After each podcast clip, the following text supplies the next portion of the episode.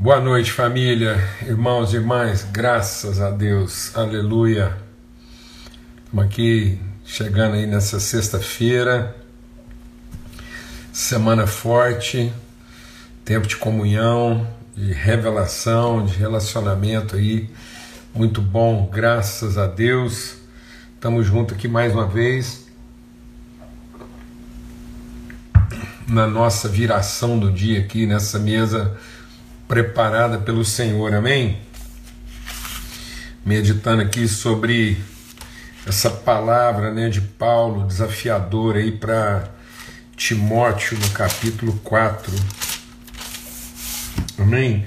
Graças a Deus, muito bom. Forte abraço aí para todo mundo. A paz de Cristo sobre todos, que Deus possa multiplicar mesmo graça e paz sobre todos, né? Graça e paz sejam multiplicadas aí sobre todos. Um tempo mesmo de Deus maravilhoso, muito testemunho aí, é, forte assim, que alegra o nosso coração, nos consola, nos encoraja, né? Tempo muito especial mesmo, muito bom, muito bom. Mais uma semana e com grandes desafios, semana forte aí, essa situação toda aí envolvendo o mundo, né? Muita coisa, muito acontecimento aí impactante, impressionante. A gente tem que meditar sobre isso, né? Nós compartilhamos sobre esse ano aí, os desafios que nós temos, né? Muita gente ainda se alimentando de expectativas às vezes, né? E a gente é, o justo não vive de expectativas, né? o justo vive de fé, de conhecimento, tem a sua vida fundamentada, alimentada pelo amor de Deus. Amém? Graças a Deus. Aleluia. E é isso que a gente quer compartilhar aqui e fortalecer mesmo o coração dos irmãos. Tá bom? Para que seja um ano onde todos os filhos de Deus possam surpreender e possam trazer revelação, trazer visão daquilo que ainda não foi visto, né? Em nome de Cristo Jesus, Senhor. Vamos ter uma palavra de oração. Pai, muito obrigado mesmo pelo teu amor, obrigado porque a gente vai completando aí mais uma semana e um tempo de mesa, de comunhão, de aprendizado, de reflexão, de discernimento, de iluminação, ó Deus, de, de fortalecimento das nossas convicções em Cristo Jesus, um tempo de fé, de, ó oh Deus, comunhão de virtude, de edificação mútua, Pai. No nome de Cristo Jesus, Espírito Santo de Deus, fala no nosso coração, ministra, nos ensina, no nome de Jesus, Pai. Amém. Graças a Deus, a gente está compartilhando exatamente sobre isso, né? Que nesses últimos dias a gente ia viver tempo de muitos desafios, né? Muita exacerbação do direito então Jesus fala isso, né? um tempo em que, em nome do direito, o amor se esfriará de quase todos os corações. Então, um tempo de muito desejo, né? muito direito, muita prerrogativa, né? prerrogativa, pessoas que, em cima das suas presunções e das suas precipitações, né? tudo é pré, e das suas previsões, gente com muita previsão, gente com muita prerrogativa, né, rogando previamente, por isso tomando decisões precipitadas e, consequentemente, né, isso trazendo um estado de muito pré-juízo, juízo prévio, de preconceito, amém, amados? De prerrogativas. Então, assim, essa, essa coisa é, de, de colocar né, o nosso desejo em estado prévio, né?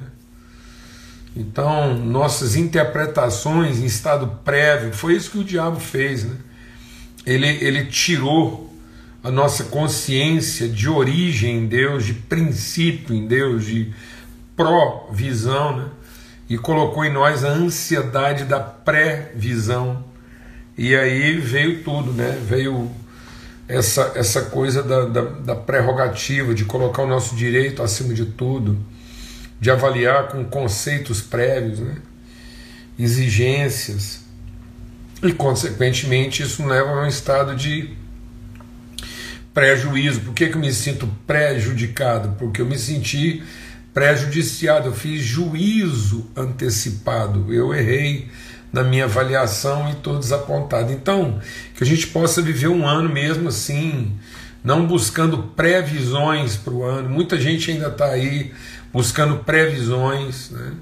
e, e, tentando achar aí é, é, o, que, que pode é, é, é trazer algum tipo aí de, de resolução.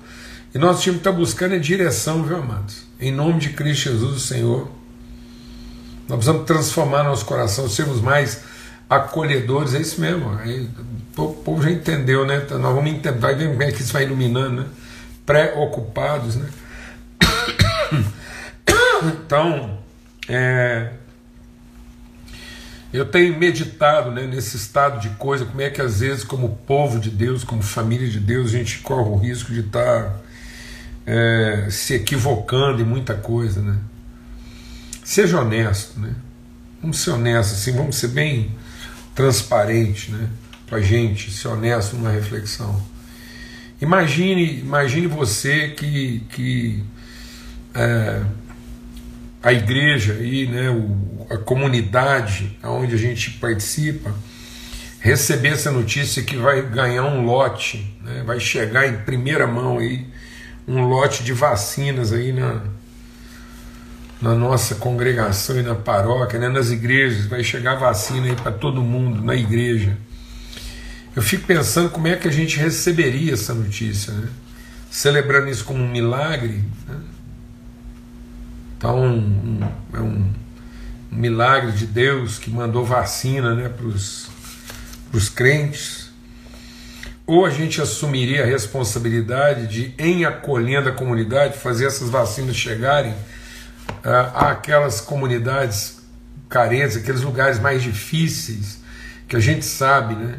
A gente sabe nesse país que muitas vezes é, pessoas que ainda estão numa condição ainda bem mais precária ainda vão sofrer o dano. Então o que a gente faria com as vacinas? A gente faria essas vacinas chegarem aos trabalhadores que tem que pegar aí dois, três lotações aí por dia para chegar no trabalho, ou a gente é, usaria é, essas vacinas para vacinar a comunidade religiosa para garantir né, a realização dos nossos cultos. Então a gente usaria a vacina para garantir a continuidade da liturgia, ou a gente passaria a vez para garantir que isso vai chegar àqueles trabalhadores que realmente. Então, essa, essa ansiedade né, da manutenção do direito, de achar que toda vez que o meu direito é preservado, isso é um, um milagre. Hoje, Beatinho, bom demais, rapaz, ter você aqui hein, com a gente. Eu sei que de vez em quando você está aí, mas hoje eu estou aqui prestando atenção aqui, né? Nos comentários a gente sempre presta atenção, mas quando eu percebo que muita saudade de você, viu, meu irmão? E então é isso, né? É, como é que a gente, é, é, às vezes, a gente, mesmo como cristão, a gente entende a preservação do direito como uma, um, um milagre, né? Sendo que o maior milagre, Jesus diz que o maior milagre que a humanidade pode ver é a, a, a maior milagre que a comunidade pode ver, que a sociedade pode ver, é alguém sensível o suficiente para abrir mão do seu direito em favor né, é, das pessoas, em favor dos outros, ser uma comunidade de fato acolhedora. Né? Amém? Em nome de Cristo Jesus. Então, aqui, Paulo escrevendo a Timóteo, na primeira carta, ele diz: Olha, cuidado, porque nós vamos viver. Cuidado que nós vamos viver um tempo aí de muita hipocrisia, mentira, consciência cauterizada. Amém, amados? Então, santidade, ao contrário do que muitas vezes a gente pensa, santidade não é esse esforço de garantir o direito de ver Deus. Santidade é se empenhar na responsabilidade de que ele seja visto. Então, santidade não é para o direito de vê-lo. Santidade é na responsabilidade de que ele seja visto. Então não é o meu direito de ver Deus, não. É entendo conhecido a Deus, assumir a responsabilidade, acolher aqueles que ainda não viram, para que para garantir que eles vejam através de nós. Então, santidade é a responsabilidade de tornar Deus visível. Santidade não é o direito de vê-lo. Né? Então Deus não vai ser visto é, por quem presume esse direito. Deus será visto através de quem assume essa responsabilidade. Então, ver Deus não é um exercício do direito, mas ver Deus é uma prática da responsabilidade de torná-lo visível.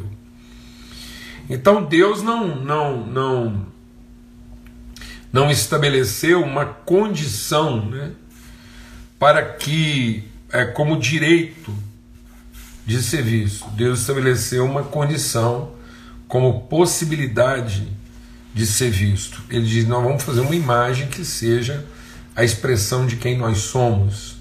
Então é um somos que torna visível, né?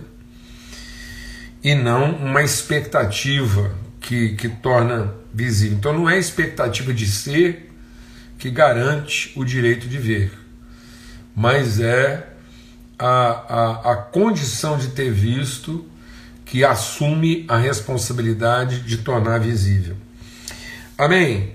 Então, e ele está dizendo então que essa, essa revelação de Deus, essa santificação, ela não vem através da prática de dogmas, de regras. Então, não é essa estrutura dogmática religiosa, não, através da lei, ninguém será santificado. Então, a, a lei não produz santidade. Então, para que, que veio a lei? A lei veio como um tutor, um paliativo então a lei veio como uma é, forma terapêutica né, de não permitir que o estado humano se tornasse pior. Então a lei é o mínimo, é a condição mínima do conhecimento. Então o, o conhecimento pela lei ele não, não, não, não aprimora, pelo contrário. O conhecimento da lei ele vai se desfazendo. Então aquele que conheceu a, a Deus pela regra é a questão da criança. Então, é, deixar eu pedir Deus ministrar o nosso coração. A lei ela está associada à infância. Então, a criança está tudo certo. A criança é uma bênção, desde que ela amadureça. Então, se a, a criança não amadurecer, ela fica um adulto infantilizado. Então, nós temos que trabalhar a maturidade da criança, o tempo de maturidade que Paulo diz: quando eu cheguei a ser maduro, eu deixei das coisas próprias de criança. E o que é uma coisa própria da criança? A reivindicação do direito. E o que é uma coisa própria do adulto? Assumir a responsabilidade. Então, o processo de santificação é assumir a responsabilidade de encaminhar, de direcionar todas as coisas ao propósito eterno de Deus. Então, o nosso grande desafio, como deixa o nosso grande desafio é, uma vez como filhos santos de Deus, eu vou tirar os comentários aqui, porque o pessoal já está reclamando, está picotando, eu estou percebendo aqui. Então, uma vez que nós somos filhos de Deus, somos santos, como é santo aquele que nos gerou, então nós assumimos a responsabilidade de desenvolver nossa própria santidade e também de santificar aquilo que está sob a nossa responsabilidade. Então, um cristão, em pleno compromisso com a sua santidade, ele santifica a sua família na medida em que ele dá direção. Então, santificar a sua família não é torná-la parte da sua instituição religiosa. Então, a sua família não vai ser santificada na medida em que ela adota suas práticas. Sua família vai ser santificada na medida em que você, de forma profética, pedagógica, e revelada, você apresenta para essa família a direção, aquilo que é o propósito de Deus. Então, é um, é um direcionamento para a vida, é uma inspiração. Amém? Então, deixa Deus ministrar o, seu, o nosso coração aqui. Mesmo o incrédulo que, que se dispõe seguir a orientação do filho ou filha de Deus, ele vai sendo santificado. Ele vai sendo santificado. Ele vai chegar à mesma condição que nós chegamos. Ele vai ser instruído, guiado. Por isso que a palavra líder na Bíblia não é traduzida como um chefe, como um, um comandante de ordens, não. Ela é apresentada como um, um guia do caminho. Por isso que nós somos do caminho, porque a gente apresenta o caminho da santificação. Então, a santificação é um processo de caminhada. E isso acontece pela palavra e pela oração. Então, nós não vamos conseguir, deixa Deus ministrar o nosso coração aqui, nós não vamos conseguir trabalhar nossa própria santificação, nossa própria santidade, entendendo como santificação aquilo que é o propósito né, eterno de Deus. Então, a santificação é um processo. Alfa e ômega. Nós nascemos de uma semente santa e fomos sendo transformados para uma expressão plena de santidade. Então é uma semente que se torna uma pessoa adulta, madura, completa. Então nós temos o propósito de santidade, que todos os filhos de Deus sejam santos e santificadores, né? sejam alcançados de santidade e sejam instrumentos de santificação. E aí nós temos esse propósito e temos o processo. O processo é o processo da limpeza, da transformação do entendimento. Então, como é que eu vou trabalhando em minha santificação? Na medida em que o meu entendimento, a minha forma de pensar, a minha maneira de pensar vai sendo lavada pela lavagem de água pela palavra. Então, meditar na palavra de Deus é ficar aqui encontrando né, vale bênção. Tá bom, mano? Então a Bíblia não é para a Bíblia não é um caderno. Sabe aqueles cadernos daquelas empresas que fazem aqueles catálogos de bônus, né? Então a empresa apresenta um catálogo, aí no, no, os produtos estão lá, depois lá embaixo lá tem um, um recorte lá para você, você etiqueta lá um vale presente, um vale bônus. Então muitas vezes as pessoas já leem a Bíblia, né? Procurando em cada página da Bíblia o vale presente, o vale bônus, né? O que, que essa Bíblia, o que, que eu ganho meditando? Amados, o que, que a gente ganha meditando a palavra de Deus é a transformação do nosso entendimento, é a nossa maneira de pensar, né? a forma como nós passamos a conhecer a Deus, a nós mesmos e as pessoas, à luz do seu propósito eterno. Então, a palavra de Deus é para santificar, é para lavar nossa maneira de pensar. Então, por isso que Paulo escreveu aos Filipenses, já citou aqui, tudo que é perfeito, tudo que é justo, tudo que é santo, tudo que é digno, se algum louvor existe, se alguma virtude há, seja isso que ocupe o vosso pensamento. Então, muitas pessoas às vezes querem enfrentar a sua ansiedade, seu pecado, querem enfrentar a sua dificuldade, pedindo de Deus milagre. Fala, ah, Deus, eu queria tanto parar de ser ansioso, eu queria tanto parar de, de ficar com raiva, eu queria parar de ficar magoado. E às vezes você está pedindo a Deus que Ele opere, né? Esse milagre de você não ser uma pessoa ressentida, ansiosa, né? uma pessoa que tem medo do futuro. Não tem outro jeito, não. O jeito Deus já deu. A gente tem que ir lá na palavra de Deus, meditar, para que a gente comece a aprender a pensar à luz dessa palavra. Então, todas as coisas são santificadas pela palavra. A forma como eu aplico, aplico lá o meu trabalho, aplico meus bens. Como é que eu vou santificar meus bens?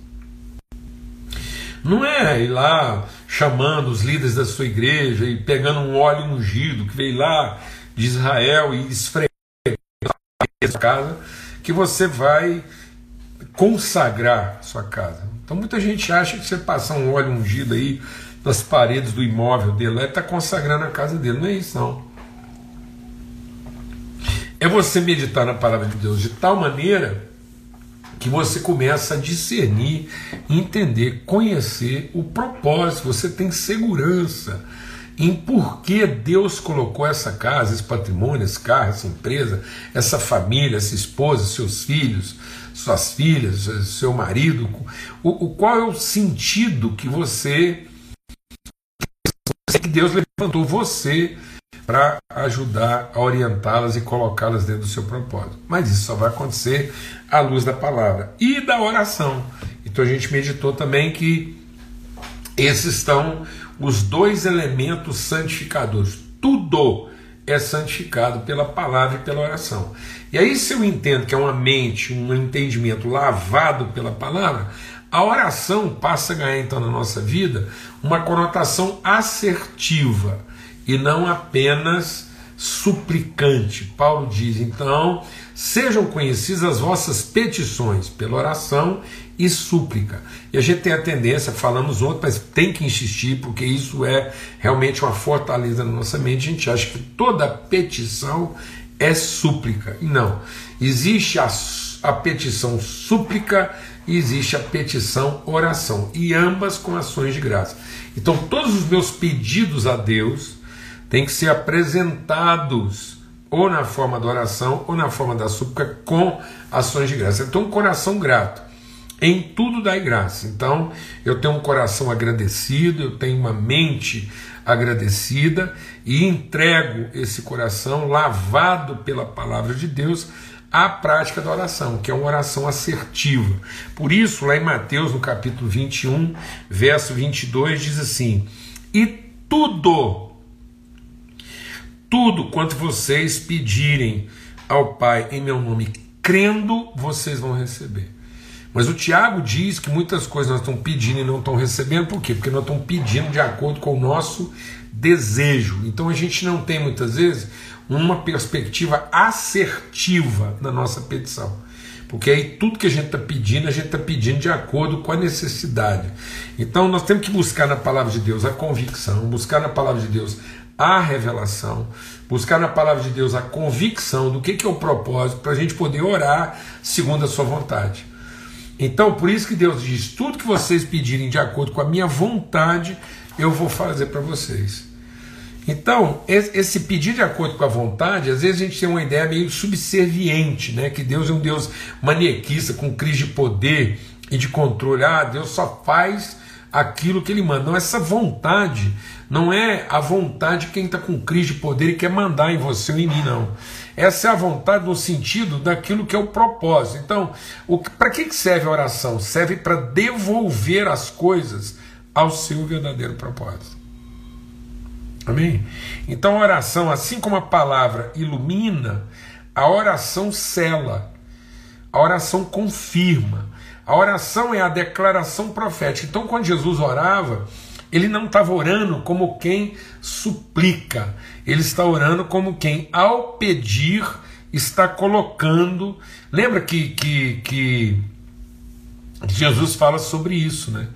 É, olha, o diabo pediu para peneirar você, Pedro, mas eu também pedi para que a sua vida seja, a sua fé não desfaleça. Então, esse pedido de Jesus não é um pedido incerto, não é uma súplica. Né? Quando Paulo diz, rogo-vos, pois, irmãos, está vendo? Esse rogo-vos, pois, não é uma súplica. Paulo não está não tá nos pedindo como quem suplica, Paulo está nos pedindo como quem nos orienta. É um rogo, pois. De onde vem esse pois? Da palavra. Então, Paulo primeiro faz uma exposição, ele vai lá e gera uma convicção à luz da palavra de Deus, e em cima da convicção gerada, em cima da revelação manifesta, ele apresenta esse rogo. Então, quando ele está rogando, rogo-vos, pois, que apresenteis os vossos corpos, rogo-vos, pois, né, que, que andeis conforme o propósito. Esse rogo-vos, pois, de Paulo, ele, ele não é um, uma, uma, uma uma, uma súplica. Não, ele é uma direção. É uma palavra orientativa. Ele não, ele não, ele não permite uma recusa. É um pedido de quem está dando uma direção. Não é um pedido de quem está sugerindo uma proposição, não é uma proposta, é uma direção. Então nós precisamos saber diferenciar que naquilo que nós ainda não temos revelação, nós suplicamos. Aí no caso, naquilo que você não tem revelação, peça a revelação, peça a sabedoria. Peça que Deus revele à luz da sua palavra aquilo sobre o que você vai orar. Por isso que não é pedir sem cessar, é orar sem cessar. Então nós não temos períodos de oração no dia, a gente tem que viver uma vida de oração. O tempo todo você está ali, o tempo todo você está em oração, revendo a palavra de Deus, para que tudo que você for fazer na vida seja conforme a orientação, seja para que Deus e a sua santidade seja vista através de nós. Amém? Essa é a certeza. Então, quando Jesus ora, ele, ele ora como quem tem certeza, como quem está fazendo uma afirmação e não um pedido. Quando Paulo pede, ele está pedindo como quem está afirmando à luz da palavra. Então, amados, nós, nós, nós, nós temos que olhar para a nossa vida, e principalmente agora, esse ano, com tantas incertezas, com cada vez mais, amado, não se iluda, cada vez mais.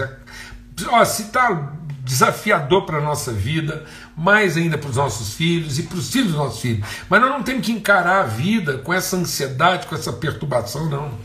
Nós temos que entender que, ainda que venham, ainda que o próprio Espírito diga de maneira expressa que nos últimos dias vai ter muita apostasia, vai ter muito espírito enganador, vai ter muito ensino de demônio, vai ter muita hipocrisia, vai ter muita consciência cauterizada, vai ter exacerbação do direito, vai ter gente fria no amor, vai ter muita iniquidade, muita injustiça. Então, ainda que isso tudo aconteça, nossa mente, nosso coração não tem que estar se alimentando disso. Então, muitas pessoas, elas primeiro se alimentam de toda informação negativa para depois orar. Então, elas são, elas vão para Deus para orar, para ficar lá repetindo, né, fazendo um relatório para Deus. Então, às vezes, amados, tem gente que vai orar e fica lá prestando um relatório de tudo está errado, como se Deus não estivesse vendo. Amados, a oração não tem a função. Ah, vamos deixar Deus ministrar o nosso coração. A oração não tem a função de informar a Deus o que ele não está sabendo. A oração não é para que Deus, ficando a par do relatório que a gente trouxe, ele tome a iniciativa. Mas a oração não é para que Deus nos responda. A oração é a forma como nós respondemos a Deus. Então Deus nos revela a sua palavra, essa palavra traz uma revelação de entendimento. E aí, como é que nós respondemos a Deus no processo de santificação? Em oração. Porque aí a oração é a forma da gente verbalizar de maneira assertiva a nossa fé a respeito da palavra revelada. Por isso que Paulo diz: crie por isso falei. Então, oração não é para a gente ficar falando das nossas incredulidades. Oração não é o tempo que você gasta falando para Deus tudo aquilo que você não tem certeza. A oração é o tempo que a gente gasta verbalizando nossas convicções formadas a partir da revelação da palavra. Por isso que pela palavra crie e pela palavra falei a fé opera a sua obra e essa é a vitória que vence o mundo, a nossa fé. Então, crie, por isso falei. Né? Não é crie, por isso supliquei. Não. Suplico a Deus naquilo que eu ainda não tenho fé. Medito naquilo que Deus me revela para que eu possa desenvolver minha fé. E naquilo que eu desenvolvi minha fé, eu oro de modo que todos os meus pedidos, com ações de graça, sempre crendo na misericórdia de Deus, serão ou na forma da oração de quem creu e por isso está falando, ou na forma da súplica de quem ainda não teve o entendimento e está pedindo de Deus revelação. Glória a Deus. Por isso, não fica se alimentando aí do que está errado. Quando você for falar com Deus a respeito desse marido difícil que você tem, quando você for falar com Deus a respeito dessa mulher complicada que você arrumou, desses filhos trabalhosos, que você tem, essa vida difícil que você tem, quando você for falar com Deus dessas coisas, faz uma coisa. Medita na palavra de Deus, medita em todas as promessas que Deus fala da família, da fé, do amor, da misericórdia. Aí, quando você for falar com Deus a respeito do marido, você não fala a respeito daquilo que você sente, daquilo que você viu, daquilo que você acha, do que você gostaria que ele fosse. Não. Daí a hora que você for conversar com Deus a respeito dessa pessoa que você acolheu na sua fé para a santificação, você fala tudo o que a palavra de Deus diz a respeito dele em oração. Aleluia, graças a Deus. Amém. Que é o que Jesus falava. Ele ia lá orar com o Pai, falar a respeito de nós, e ele não ficava falando da canseira que a gente ia ser, e falava falando com o Pai de tudo aquilo foi a promessa de Deus. E o compromisso de Deus será dentre ele e o Pai a respeito de nós. Glória a Deus. Em nome de Cristo Jesus. Você esteja orando pela sua família e não lamentando a família que você tem, suplicando pelaquela que você gostaria de ter. Entendeu? Não? Então você guardou no seu coração a tua palavra, a palavra de Deus, você creu nisso. E agora quando você vai orar, você vai verbalizar a certeza da família que Deus prometeu, da pessoa que Deus prometeu que esses homens e mulheres seriam, e não ficar lá lamentando a família que você tem. Você vai orar, você vai verbalizar a família que Deus colocou sob a sua responsabilidade para santificar e não lamentar a família que você arranjou aí, que parece que Deus não está sabendo o que fazer com ela. Mas se ele ouvir você, ele acaba acertando. Jesus. Pela palavra pela oração, todas as coisas são santificadas e recebidas com gratidão. Amém? Em nome de Cristo Jesus, o Senhor.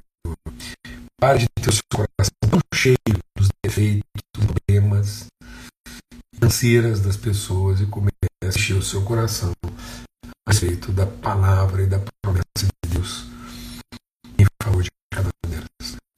Forte abraço. Até domingo, se Deus quiser a gente começar a, a nossa semana,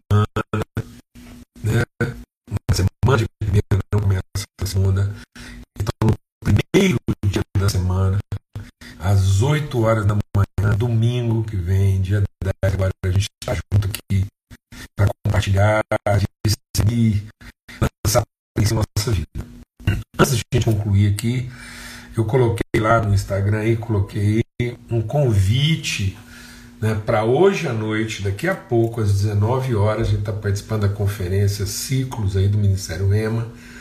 Desculpa, as informações estão aí e você pode participar. E também amanhã, no programa Caldeirão do Hulk, não deixe de assistir, porque nós vamos receber um testemunho lá de uma família muito querida pessoal assim, são filhos mesmo da nossa casa. A gente participou, graças a Deus, de todo esse processo aí, de desenvolver esse ministério de Pontes de Amor. Então também está postado aí no Tem tantas informações para conferência daqui a pouco, às 19 horas, como também para você poder receber esse manhã no programa é o Verão do Hulk e divulga mais gente para isso. Tá bom, que o amor de Deus, o Pai, a bendito do seu Filho, a revelação comunhão, o testemunho do Espírito Santo de Deus seja sobre todos, hoje e sempre, em todo lugar. Tá bom? Até domingo, até hoje à noite, para quem vai participar da conferência Ciclos, né?